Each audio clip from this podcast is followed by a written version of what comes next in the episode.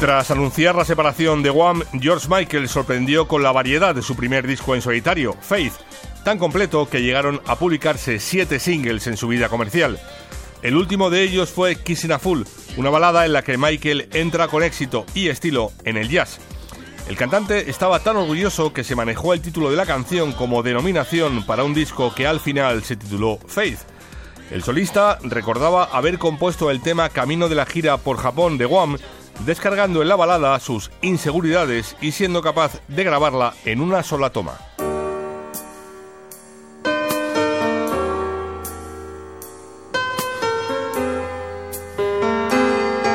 Manolo Castro, Radio 5, Todo Noticias.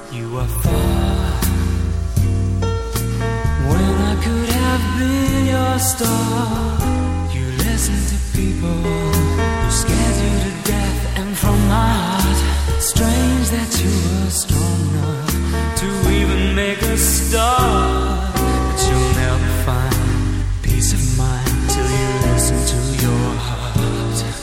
People. You can never change the way they feel. Better let them do just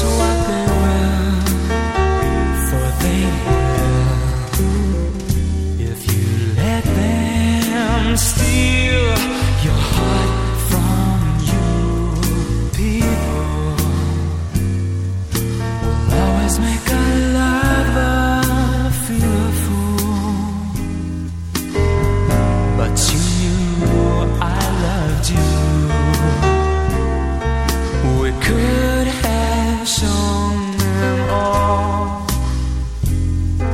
We should have seen love through.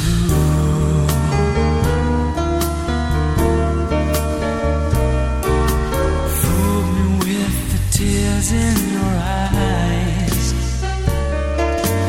covered me with kisses and lies. So goodbye,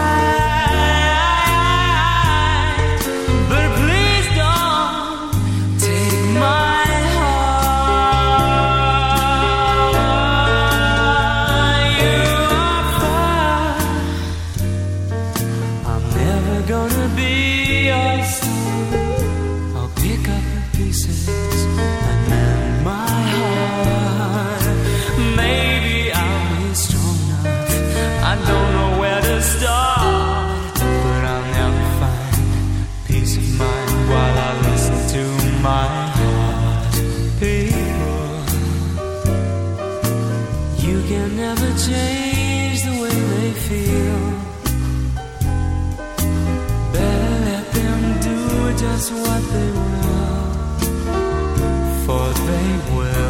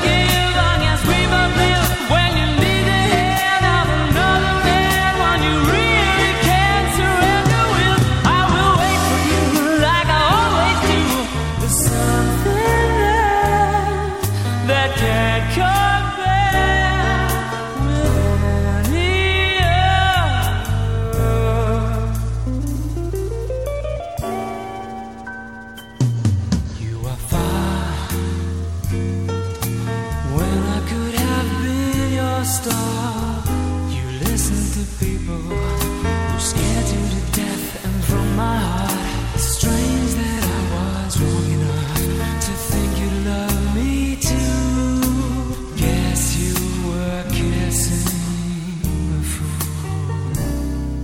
You must have been kissing.